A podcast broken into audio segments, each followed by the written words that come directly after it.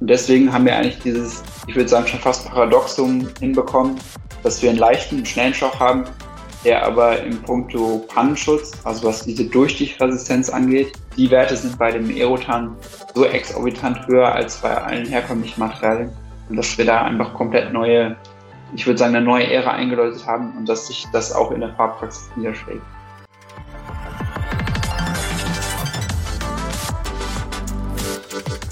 Hallo zu der neuen Ausgabe von Elementary, dem BSF-Podcast.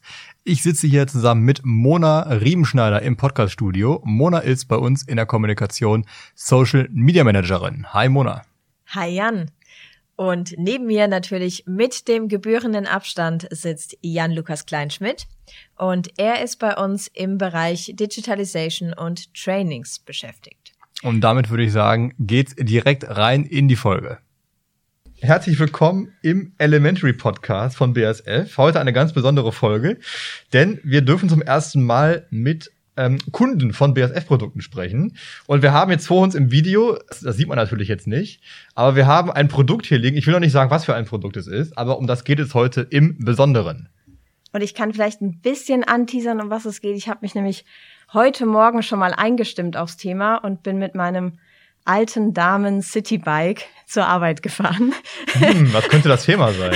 hm, ähm, war härter als gedacht, weil ich schon länger nicht mehr mit dem Fahrrad zur Arbeit gefahren bin.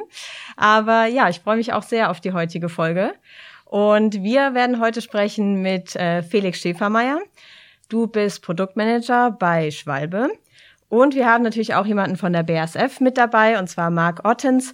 Du bist Segment Manager Extrusion TPU bei der BASF.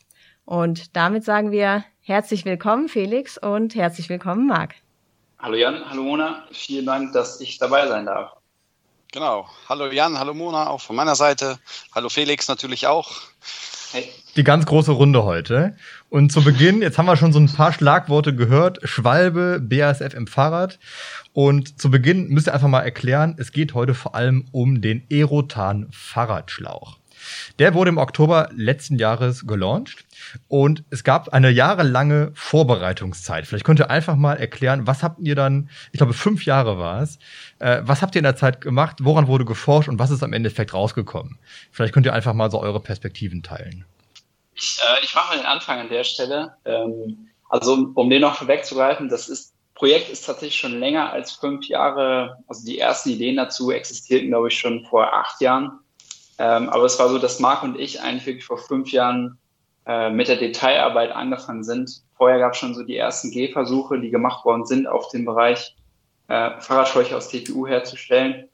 Und ich würde sagen, es war eine, ja, war eine Berg- und Talfahrt, würde man im Fahrradjargon mhm. sagen, äh, die wir da hingelegt haben und am Ende mit einem sehr guten, guten Resultat. Äh, das heißt, dass wir eigentlich alles auf den Kopf gestellt haben, vom, vom Rohmaterial nochmal alles getestet, erforscht haben, äh, von der Produktion, von der Extrusion, dass wir jetzt ja in der Lage gewesen sind, letztes Jahr im Oktober diesen Schlauch vorzustellen und mit dem Ergebnis mehr zufrieden sind. Und Marc, vielleicht kannst du mal kurz, wir haben schon das Wort TPU, also thermoplastisches Polyurethan gehört. Und du kennst dich mit Elastolan sehr gut aus. Äh, wie kam es denn dazu, dass Elastolan hier in diesem Projekt äh, zum Zuge kam? Ja, also ähm, der Felix hat es ja gerade schon so ein bisschen angeschnitten. Ähm, Schwalbe ist, äh, oder die Firma Schwalbe ist immer, ich sag mal, irgendwo auf der Suche nach innovativen neuen Produkten. Und ja, TPU ist halt ein Produkt, was grundsätzlich erstmal die Möglichkeit bietet, innovativ zu sein, weil man es halt wirklich maßschneidern kann, zuschneiden kann. Und ähm, von Hause aus bringt es halt auch ähm, einige Grundeigenschaften mit, die ideal für so einen Fahrradschlauch geeignet sind. Das ist einmal natürlich ich sag mal, das muss, die Lufthaltigkeit, die beim TPU sehr gut ist, mm, dann aber auch die mechanische Performance. Also TPU ist einfach für seine Verschleißfestigkeit und seine ähm, exzellente Mechanik, gerade auch unter dynamischer Beanspruchung bekannt. Ähm, es ist ein flexibles und elastisches Material. Es gehört zur Gruppe der thermoplastischen Elastomere.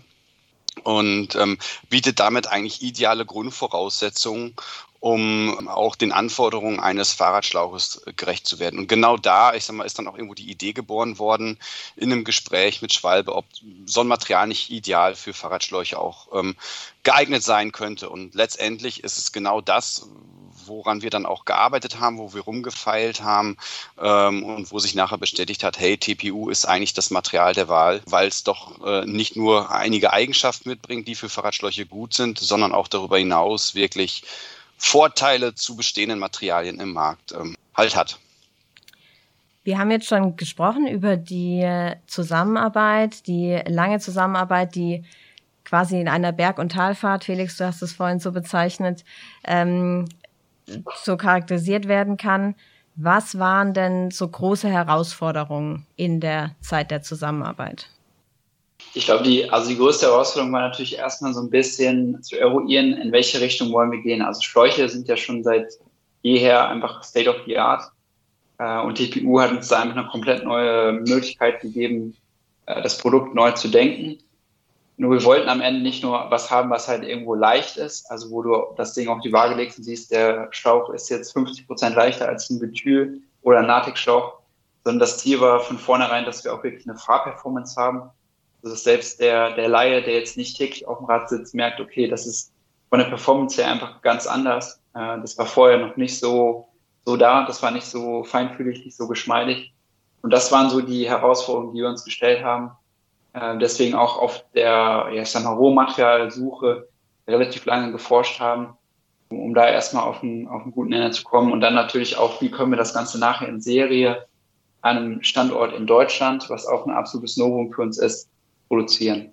Ja, also ich, ich glaube, was man da wirklich nochmal hervorheben muss, ähm, ist wirklich der Punkt, ähm, den Felix so ein bisschen auch schon angerissen hat, ähm, dass wirklich einerseits eine Herausforderung für die Firma Schwalbe war, dass natürlich das Material TPU ein Novum für sie waren, also völlig neu. Ähm, vorher nicht wirklich im Fokus stand, insbesondere nicht mit, mit Fahrradschläuchen und äh, man da erstmal Erfahrung sammeln musste. Und für uns war die ganze Materie, ich sag mal, rund um den Fahrradschlauch halt neu, was Eigenschaften, Performance, Anforderungen angeht, wo wir normalerweise, ich sag mal, beim TPU anfangen, wenn wir entwickeln, erstmal ähm, bei unseren Kunden abzufragen, was sind denn die Eigenschaften, die so ein Produkt mitbringen können muss, welche Anforderungen müssen erfüllt werden, äh, um überhaupt ein Material, ein passendes auszuwählen. Und, und das war wirklich, ich sag mal, die erste große Hürde, das irgendwo übereinzubringen und für so einen Fahrradschlauch zu definieren ähm, und dann anhand dessen halt, ich sag mal, irgendwo ein Material zu entwickeln. Und dann ähm, die zweite große Hürde war dann wirklich äh, das, was Felix halt auch schon erwähnt hat, dass wir halt irgendwie auch in Serie kommen mussten und, und das dann halt zu realisieren. Ne? Also die Verarbeitung und die Herstellung von so einem Schlauch halt entsprechend aufzubauen und da halt auch das Material noch weiterhin zu modifizieren und zu optimieren. Und jetzt kann man ja als äh, vielleicht Amateur im Fahrradbereich sich überlegen, ja, ein Schlauch ist doch ein Schlauch, ja, was kann man jetzt da noch groß ändern? Und Felix, du hast schon so ein paar Schlagworte in den Raum gestellt. Ähm, Leichtigkeit, äh, Sicherheit, auch Fahrperformance. Was sind jetzt wirklich so die Punkte, die den, den Aerotan-Fahrradschlauch besonders machen? Mhm. Also es gibt natürlich immer, man kann das ganz gut in zwei Bereiche unterteilen. Das eine sind so die objektiven Messdaten, also angefangen beim Gewicht. Das heißt einfach eine Größe, die jeder irgendwo äh, ja, erspüren oder greifen kann. Und dann sind wir eigentlich schon relativ schnell bei der Fahrperformance, die sich dann bei uns vor allem im Rollwiderstand niederschlägt. Also das heißt einfach, wie viel Watt, wie viel Power brauche ich als Fahrradfahrer, ähm, um zum Beispiel 20 km/h zu fahren. Das heißt, dass da einfach die Reibung zwischen dem Schlauch und der Karkasse extrem wichtig ist, dass man die reduziert, dass der Schlauch flexibel ist und gut walten kann. Äh, das war so ein, ein Parameter, der wichtig war. Und das andere, was natürlich viel, viel offensichtlicher ist, ist dieser Faktor Pannenschutz. Also wenn ich natürlich einen leichten Schlauch habe, der ist auch schnell, aber der geht schnell kaputt, dann ist es auch wieder nicht gut, wenn du alle fünf Kilometer irgendwie flicken musst oder den Schlauch tauscht. Und deswegen haben wir eigentlich dieses ich würde sagen, schon fast Paradoxum hinbekommen, dass wir einen leichten, schnellen Schock haben, der aber im Punkto Pannenschutz, also was diese Durchstichresistenz angeht, ähm, wenn wir als Beispiel einfach, wir messen das so, dass wir mit einer, ähm, einer Kraft, also mit, einer, mit einem Gegenstand quasi Kraft auf den Schlauch aufbringen, so lange, bis er zerreißt und messen dann aber auch das Rückstellvermögen. Und die Werte sind bei dem Aerotan so exorbitant höher als bei allen herkömmlichen Materialien, dass wir da einfach komplett neue, ich würde sagen, eine neue Ära eingeläutet haben und dass sich das auch in der Fahrpraxis niederschlägt. Also wenn man mit dem Fahrrad hinfährt, muss man nicht mit dem Bus zurück, mit dem Aerotan. Genau, so kannst du es sagen. Und Felix, du hast vorhin schon angesprochen, ihr habt die Produktion auch in Deutschland äh, zum ersten Mal durchgeführt. Also ähm, wahrscheinlich auch angefangen bei der Materialentwicklung, bei der Tro Prototypenentwicklung, dann auch hin bis zu den Tests, der Montage, der intensiven Prüfung, ja auch dann in enger Zusammenarbeit mit äh, Marc vom BSF Technikum, dann auch in Lemförde. Wie kam es dazu, dass ihr denn jetzt gesagt habt, okay, bei diesem Schlauch wollen wir jetzt auch wirklich die gesamte Produktionskette in Deutschland haben? Also es war natürlich zum einen das, das äh, Netzwerk, was sich so ein bisschen in der Entwicklungsphase äh, herausgearbeitet oder herausgestellt hat. Das heißt einmal mit Marc und der BSF äh, als absolut engen Kooperationspartner, wo wir einfach die räumliche Nähe hatten, schnelles Feedback äh, gegenseitig austauschen konnten. Äh, dazu kam, dass wir noch einen Maschinenbau, ein Extrusionsunternehmen äh, hier auch in Deutschland an der Hand haben, die absolut spezialisiert sind auf diese, ich sag mal, Sonderapplikation ähm, dass es dann einfach möglich war, dass wir mit einem relativ automatisierten Verfahren, was wir auch noch äh, definieren mussten, und äh, da auch eine oder eigene Wege gegangen sind, die sich von den bisherigen Produkten abgrenzen. dass einfach dieses ganze Zusammenspiel, das für uns relativ schnell deutlich gemacht hat, dass wir da den Weg gehen, in Deutschland an einem Standort in Reichshofen, Bergischen Land zu produzieren, äh, was ein absolutes Novum ist und war. Äh, und wir auch natürlich erstmal eine Peripherie und auch eine Unternehmenskultur so ein bisschen etablieren mussten, ohne Produktion da einzuführen, weil es vorher einfach so, so nie gewesen ist. Und die Zusammenarbeit mit dem, mit dem BASF-Technikum in Lemförde, Marc, ähm, da bist du ja äh, tätig, da sitzt du, ähm, war dann, dass ihr von Anfang an da auch sehr eng im Kontakt wart und auch so ein bisschen diesen ganzen Weg mit begleitet habt. Genau, also ich sag mal, irgendwo muss natürlich auch im Rahmen der ganzen Entwicklung ähm, erstmal so ein Schlauch hergestellt werden, um über erstmal zu gucken, naja, was kann der Schlauch eigentlich? Was taugt der? Sind wir mit den richtigen Materialien unterwegs? Und ähm, da ist halt wirklich so gewesen, dass die ersten Prototypen tatsächlich bei uns im Technikum dann gefertigt wurden, ähm, wo wir dann erstmal Materialvorschläge der Firma Schwalbe unterbreitet haben. Wir Muster dann als Schlauch Schwalbe quasi zugeschickt haben und Schwalbe dann wirklich in eine Materialprüfung, Testung reingegangen ist, weil das ist natürlich das, was wir überhaupt nicht können. Wir können zwar so einen Schlauch bei uns im Technikum extrudieren, aber äh, alles andere, was dann danach gelagert kommt, äh, sprich ähm, die Prüfung eines Schlauches am Fahrrad, im Feld oder im Labor. Da ist natürlich dann äh, Schwalbe gefragt und das ist genau das, wie wir uns halt wirklich ideal ergänzt haben, wo wir dann nach dem Feedback von Schwalbe wieder nachgelegt haben und ähm, das Material weiter optimiert haben und das Materialscreening eingrenzen konnten. Und ähm, so hat sich das eigentlich fortentwickelt, bis dann irgendwann das Produktionssetup bei Schwalbe stand und ja, dann ging es relativ zügig. Und wenn wir jetzt einige Fahrradbegeisterte Zuhörer haben, die jetzt schon ganz heiß darauf sind, ähm, den Schlauch auch auszuprobieren, den Aerotan-Schlauch, kannst du da, Felix, nochmal Einblicke geben? Für wen ist der Schlauch ähm, erhältlich? Für welche ähm, Fahrräder ist es verwendbar? Wo bekomme ich den? Und vielleicht auch, wie teuer ist er eigentlich?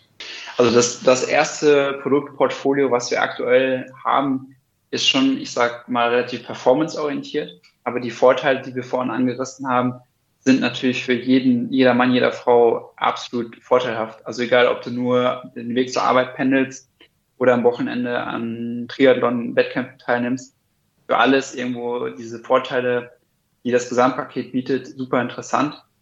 Ähm, die Schläuche sind im Fachhandel erhältlich, also im ganz normalen stationären Radfachhandel äh, bei den einschlägigen Onlinern, die es auch mittlerweile sehr, sehr stark gibt. Ähm, ja, und der Schauch kostet aktuell 27,90 in den Standardgrößen und bei den größeren Dimensionen, einfach weil es mehr Material hat, 29,90 Euro. Also hört sich vielleicht erstmal für den ersten Eintritt teuer an, aber ich denke, dass die Performance das durchaus recht, rechtfertigt und wir auch immer berücksichtigen müssen, dass es momentan vom Charakter her eher noch ein Manufakturprodukt ist das heißt, dass wir auch in den Stückzahlen noch begrenzt sind und dadurch auch so ein bisschen diese Preiskonstellation zusammenkommt. Wäre also auch was für mich jetzt für meine regelmäßige Pendelstrecke zur Arbeit.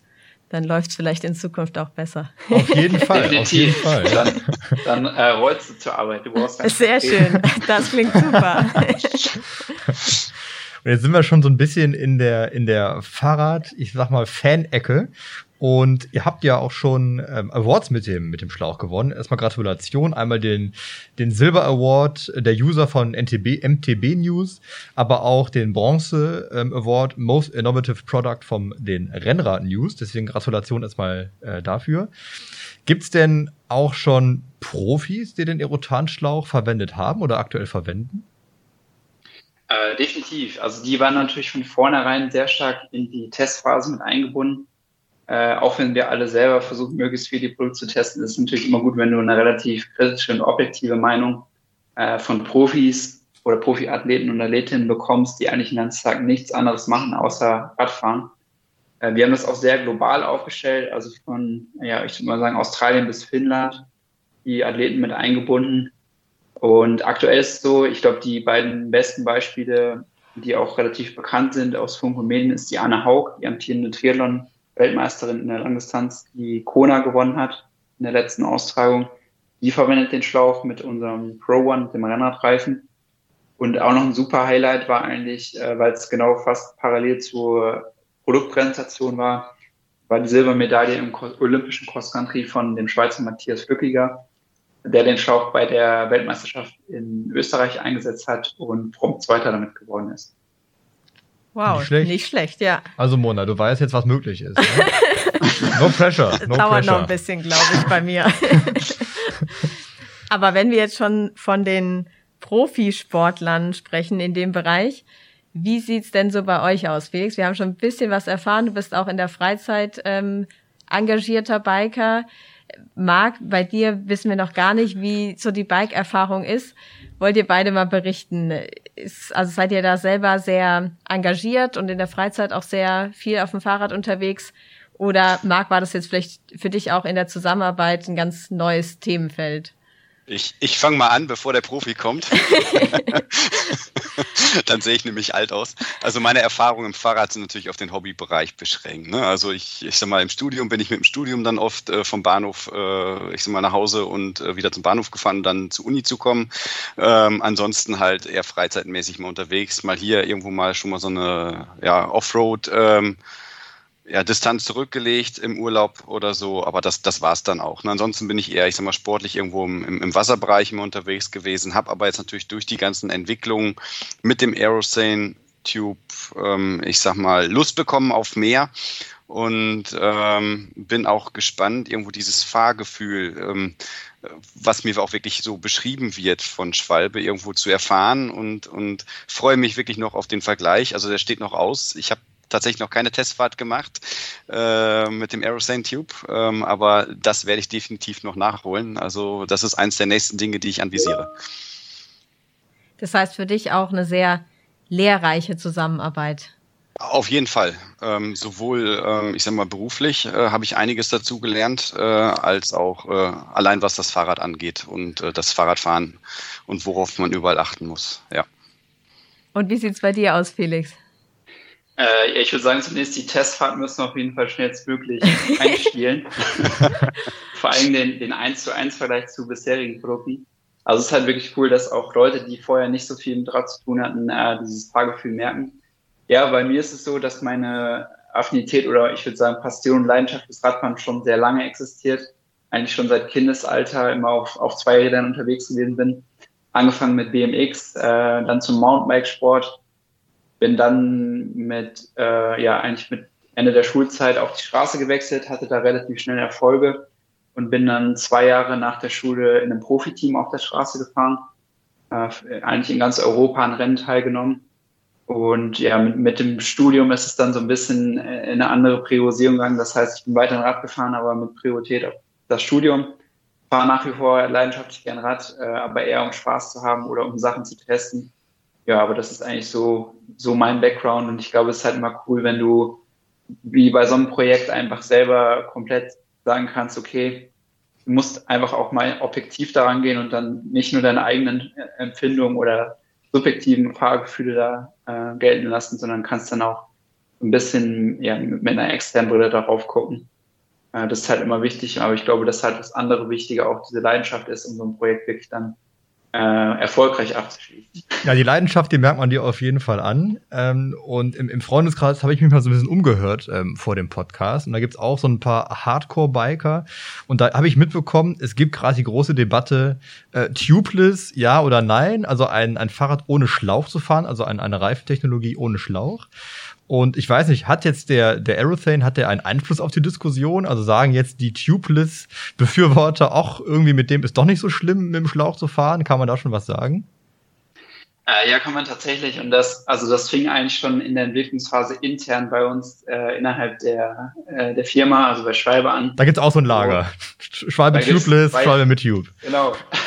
äh, und mittlerweile ist, ist glaube ich, fast das Lager Aerotan-Anhänger größer.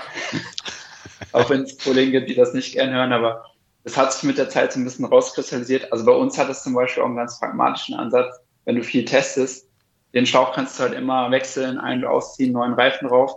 Und bei Tubeless ist es so, du hast einfach immer das Manko der Dichtmilch. Also du musst so eine latexbasierte Milch einfüllen, damit die Karkasse abdichtet. Brauchst ein luftdichtes Felgenband und eine passende Felge.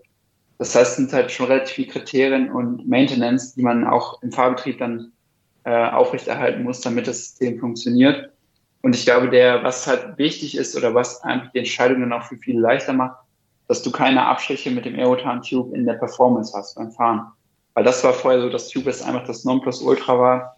Ein Beispiel zum Beispiel beim Mountainbiken konntest du, wenn du einen Methylschlauch verwendet hast, den Luftdruck einfach nicht so reduzieren wie beim Tube-System. Das heißt, du hattest weniger Dämpfung, weniger Grip, äh, weniger Fahrkomfort. Und das ist jetzt alles möglich mit dem Aerotan-Schlauch.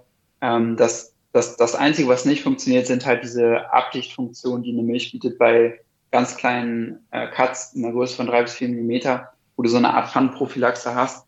Aber wir haben es vorhin angeteasert, dass der Schlauch halt auch sehr resistent ist. Ähm, und deswegen, ja, ich glaube, dass die Mehrheit, also wir wissen das eigentlich sehr präzise auch oder können das genau sagen, dass die Mehrheit gerade in Europa noch mit Schlauch fährt. In den USA und England sieht es mittlerweile ein bisschen anders aus im sportiven Bereich. Äh, aber auch da ist die Nachfrage extrem groß nach dem Schlauch. Also kannst du gleich nochmal Werbung machen in deinem Freundeskreis. Ich habe da wenig Ahnung von. Sobald eine Nachfrage kommt, werden meine Argumente schon dünn. Da muss ich hier Marc und Felix mal mitnehmen zu einer Diskussion.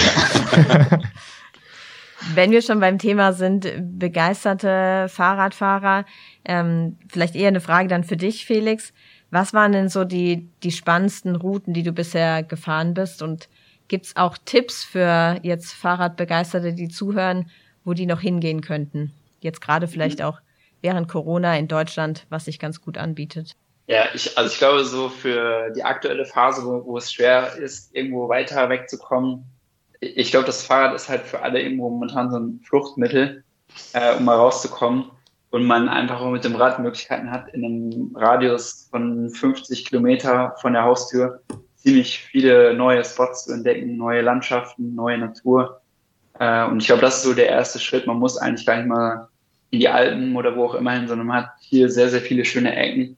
Ähm, und wenn man dann gerade Routen hat, es gibt ja mittlerweile auch die Möglichkeit, dass man online seine Routen plant, die dann auch äh, verkehrsarme Routen einem vorschlagen, wo man dann weg vom Straßenverkehr ist. Also da gibt es schon ziemlich gute Mittel. Und ich muss wirklich kurz überlegen, was so mein persönliches Highlight war. Ich glaube, im letzten Jahr war es die Abfahrt vom Stelvio, also vom Stilfste Joch im Gelände. Das ist über 3000 Meter hoch. Und da gibt es einen Trail, der heißt Tibet Trail, wo du über 100 Spitzkehren hast, also wirklich ein, eigentlich so Maultierfahrt, wo du dein Hinterrad auch immer versetzen musst, äh, um da runterzukommen. Das war also landschaftlich spektakulär, aber vom Fahren auch. Das war so das Highlight aus dem, aus dem letzten Jahr. Lass mich raten, runter war schneller als hoch. Definitiv. Steht denn noch was auf der Liste, wo du sagst, oh, da hast du Bock drauf, das demnächst mal auszuprobieren? Ähm, ja, also wir hätten eigentlich letztes Jahr eine Tour durch Kanada gemacht. Oh, schön. Ähm, angefangen von Vancouver und dann so ein bisschen durch, äh, durchs Hinterland. Das würde ich auf jeden Fall gern nochmal wiederholen, wenn es die Möglichkeiten wieder zulassen. Klingt cool. Definitiv, was, wo man sich drauf freuen kann. Was ist denn jetzt, wenn wieder allen, ähm, ich sag mal, Erfahrungswerten doch mal ein Schlauch vorzeitig kaputt geht? Schmeiße ich den einfach weg oder kann ich ihn reparieren oder was mache ich dann am besten damit? Also es gibt zwei Methoden. Ich sag mal, bei einem kleinen Einstich, kleiner Beschädigung, haben wir die sogenannten Schwalbe Glueless Patches, also selbstklebende Flicken, die dann auf die beschädigte Stelle aufgebracht werden und der Schlauch ohne weiteres weiterverwendet werden kann. Äh, Wenn es ein größeres Unglück gegeben hat oder Malheur, äh, dann ist es so, dass wir seit Jahren ein Schlauchrecyclingprogramm haben für Bethylschläuche, aber auch den neuen Aerotan-Schlauch damit involviert haben. Das heißt, ihr könnt die Schläuche an den Fachhandel zurückgeben. Die werden dann an uns zurückgesendet äh, und dass wir die dann in zukünftige Projekte mit einfließen lassen können äh, und perspektivisch dann auch wieder Schläuche daraus herstellen. Genau, also ich sag mal, genau das ist quasi ja dann auch ähm, eine super Grundvoraussetzung, um wirklich so ein, so ein Thema Recycling voranzutreiben und weiter auszuarbeiten, weil halt hier wirklich schon ein etabliertes Logistiksystem im, im Markt vorhanden ist, wo man einfach dann drauf zurückgreifen kann und mit Schwalbe gemeinsam dann an einem ja, ähm, Upcycling ähm, auch irgendwo arbeiten kann, der Produktqualität. Wir nähern uns so langsam dem Ende. Ich würde noch kurz, wenn es möglich ist, einen kleinen Ausblick wagen. Und äh, Marc, du hast schon so ein bisschen die Eigenschaften von Elastolan angerissen. Jetzt habt ihr schon ein, ein erstes erfolgreiches Produkt zusammen entwickelt. Habt ihr denn jetzt noch weitere, ich sag mal, Ideen oder habt ihr irgendwie noch, ich sag mal, irgendwas in der, in der Wünsche, irgendwas in der Pipeline, was ihr noch machen wollt, worüber ihr schon sprechen könnt? Ja, also ich glaube, das muss man einfach grundsätzlich sagen. Also der Schlauch ist von der Entwicklung her immer noch am Anfang. Ähm, er hat schon eine sehr, sehr, sehr solide Performance, aber äh, der bietet auch noch, ich sag mal, viel Potenzial nach oben, was nächste Generation angeht. Und ähm, themenmäßig gibt es natürlich viele Möglichkeiten, auch in Richtung Sustainability das Ganze noch weiter ähm, voranzutreiben. Ähm, da könnte man sicherlich auch auf BSF-Themen zurückgreifen, ähm, die wir natürlich auch vorantreiben, die wir da anbieten können ähm, was das Thema Recycling angeht, was das Thema ähm, vielleicht auch biobasiert angeht, vielleicht auch eine Kombination aus beiden. Da muss man einfach mal gucken, ähm, wie es da weitergeht. Ähm, aber da werden wir uns eng, denke ich, noch mit, mit Schwalbe ähm, austauschen und auch den, den Schlauch weiterentwickeln. Das heißt, da wird es sicherlich noch Folgegenerationen von geben. Da bin ich fest von überzeugt. Und ich denke, was auch zukünftige Weiterentwicklungen angeht des Aerotan-Schlauchs, ähm, ihr habt ja auch einen eigenen Podcast bei Schwalbe, haben wir mitbekommen, Pumped. Also ich denke, da können wir auch allen Zuhörern empfehlen, da mal reinzuhören, ähm, um auf dem Laufenden zu bleiben, was das Thema auch angeht. Und die Links packen wir in die Show Notes. Genau. Definitiv, ja. Aber wie immer Max sagt, ich glaube, das äh, ganze Spielfeld bei uns ist das so ein bisschen tituliert als Non-Rubber Products, hat einfach noch extrem viel Potenzial in, in allen Bereichen, äh, wo wir einfach mit der BSF auch einen sehr äh, guten Partner haben und froh darüber sind, dass wir einfach noch eine, eine große Spielwiese haben, was uns für äh, ähm, anstehende Innovationen oder Projekte einfach sehr viele Möglichkeiten bietet. Sehr schön. Wir sind gespannt. Und wünschen viel Erfolg auf jeden Fall, auch für die Weiterentwicklung. Genau, richtig. Und ähm, ja, fünf Jahre hat die erste Iteration gebraucht. Dann würde ich sagen, bei der zweiten geht es dann ein bisschen schneller, ja. Aber no pressure, ja. Wir bleiben ganz gespannt. ja. Sehr schön. Ja, cool, dass ihr da wart. Wir haben viel gelernt und ja, ich glaube, ich muss mein Fahrrad jetzt mal wieder sommerfit machen. Ja, ich glaube, ich habe ein ganz schlechtes auch, Gewissen. Wir sind jetzt aber auch angefixt, würde ich sagen, ja, nach, der, definitiv. De, nach der Episode. Ja, vielen ich Dank. dann bei der Kanada, sorry. Ja. Kanada-Tour mit. Klingt ja, gut. Wir, ihr könnt ja alle drei mitkommen und dann machen wir äh, sozusagen einen Reiseblog äh, Live Story. Ich, ich frage meine Chefin. Äh, ich weiß aber nicht, ob Felix so viel Spaß mit uns hätte, als so nicht erfahrene Biker. Er, er hat aber eine Woche, er hat eine Woche dann, äh, wir kriegen eine Woche Vorsprung. Ja, sehr gut. Auf der Hälfte holt er uns dann ein. Ich glaube auch. Für die E-Bikes. Ja, genau. Ja, vielen Dank, ihr beiden. Hat richtig Spaß gemacht und dann würden wir sagen, bis zur nächsten Episode. Alles klar, vielen Dank euch, macht's gut. Tschüss. Vielen Dank an euch, danke, ciao. Okay. Ciao. Vielen lieben Dank an unsere Gäste. Es war schön, mit euch, Felix und Marc, heute sprechen zu können. Und wer jetzt noch mehr erfahren möchte zu dem Thema, der findet einige Links auch in unseren Show Notes. Wenn euch das hier gefallen hat, lasst uns gerne eine Bewertung da oder schreibt uns einfach Feedback über unsere Mail elementary at bsf.com und noch ein bisschen Eigenwerbung. Wer mehr zum Thema BASF im Fahrrad erfahren möchte, wir haben noch eine weitere Folge im Petto. So viel können wir schon verraten. Es geht darum, warum jetzt seit Jahrzehnten es endlich mal eine Revolution im Bereich Fahrradsattel gibt. Mehr verraten wir aber nicht, das müsst ihr schon in der Folge selber nachhören. Macht's gut. Tschüss.